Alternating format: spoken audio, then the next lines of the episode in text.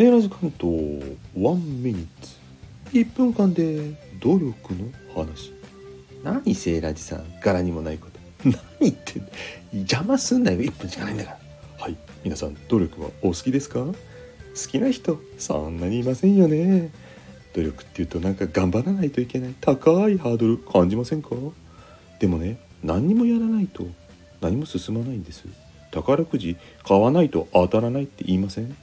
でもたった一歩でいいんですよね。例えば口に出すも第一歩。